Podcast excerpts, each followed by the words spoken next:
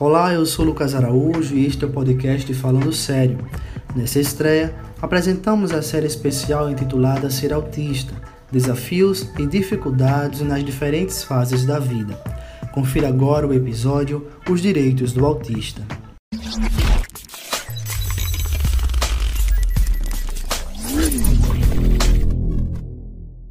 No episódio de hoje, nós vamos conhecer os direitos do autista garantidos pelo Estado e como eles influenciam na qualidade de vida de pessoas com transtorno do espectro autista. Para falar sobre o assunto, contamos com a participação do advogado Lucas de Oliveira Fernandes e da assistente social Ana Carolina Gaia. Doutor Lucas, quais são estes direitos? As pessoas com autismo têm os mesmos direitos fundamentais de todos os indivíduos, é, que são garantidos na Constituição Federal. É, além disso, são titulares de alguns direitos especiais decorrentes da sua condição de portador de deficiência.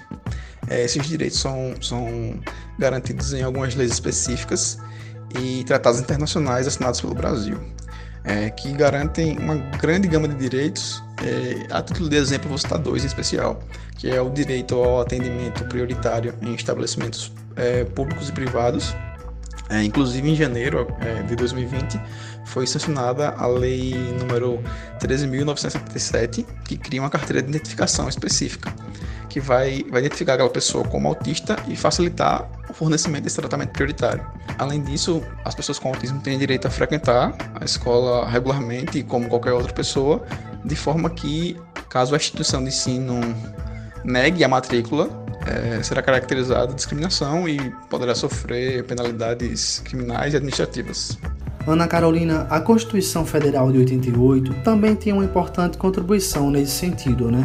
Essa ela traz um tratamento humanizado, diferenciado e equânime aos indivíduos, já que durante todo o texto constitucional há previsões de amparo e proteção à pessoa com deficiência de forma generalizada em diversas áreas, as quais serão é, consolidadas e ampliadas em legislações específicas.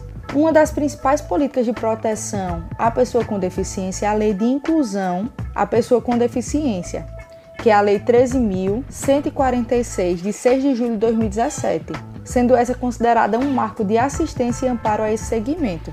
Além dessa, podemos mencionar também, é, como forma ampliada de, de, no que se refere aos direitos da pessoa com deficiência, a Lei Orgânica de Saúde, a qual garante atendimento diferenciado e prioritário àqueles que se encontram em situação de desigualdade.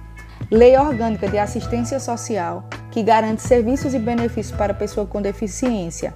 Podem-se mencionar o BPC, que é o benefício de prestação continuada, que consiste em um benefício que garante o acesso à renda familiar àquelas pessoas idosas ou com deficiência, qualquer tipo de deficiência, que tenha renda inferior a um quarto do salário mínimo por pessoa. Existe um texto mais específico para casos de diagnóstico do autismo, Ana?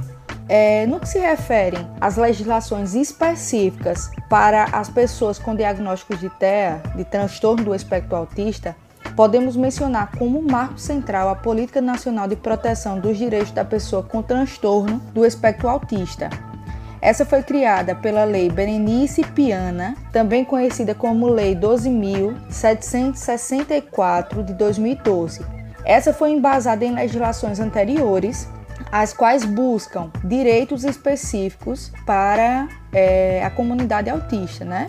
Ou seja, essa lei ela busca um um tratamento diferenciado, garantindo assim o acesso à educação e à proteção social ao autista, ao trabalho e os serviços que proporcionam igualdade de oportunidades, além de outros direitos que possam garantir a melhoria da qualidade de vida e autonomia, tanto dos autistas como dos seus familiares. Caso um familiar com um autista em sua casa tenha o interesse de adquirir um imóvel ou melhor, um, um bem imóvel, no caso um carro, ele pode solicitar junto à Receita Federal a isenção desse imposto, porque entende-se que é, ele necessita, tanto o indivíduo quanto a família, de meios que possibilitem sua mobilidade, possibilitem a, o acesso de forma qualitativa aos centros de reabilitações, à escola, trazendo assim uma melhoria na qualidade de vida desse indivíduo.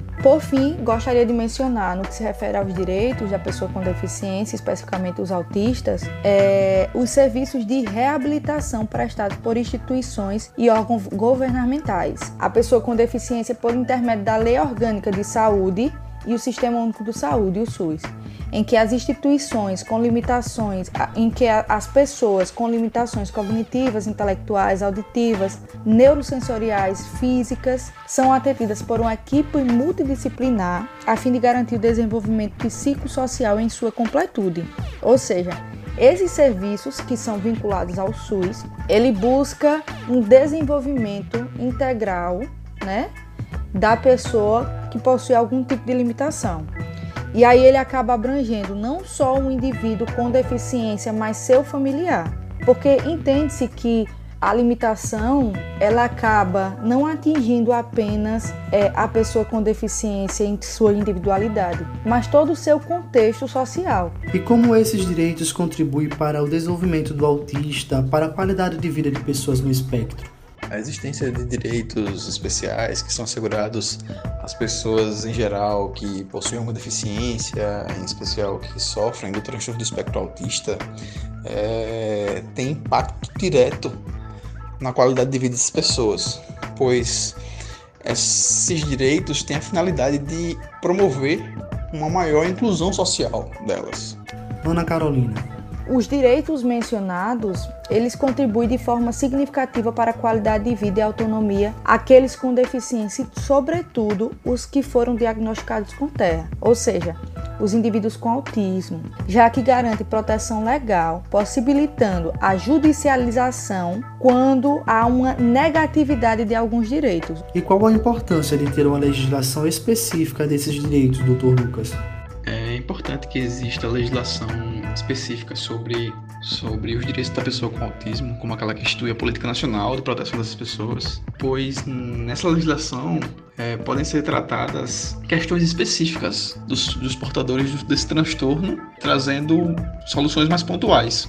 Há uma garantia de que o indivíduo ele judicialize é, tal situação, ou seja, busque o poder público judiciário para que haja uma avaliação da, da condição dessa negatividade e posteriormente a garantia, né? Além de proteção, e aí esses direitos, além de garantir essa judicialização, ela garante também proteção e atendimento integral à comunidade autista e seus familiares. Doutor Lucas, existem algumas dificuldades para garantir esses direitos, né? Então, como garantir que os direitos do autista sejam exercidos e onde procurar apoio legal, se necessário? Acredito que os principais desafios para que sejam efetivados esses direitos das pessoas com autismo é, sejam a falta de informação.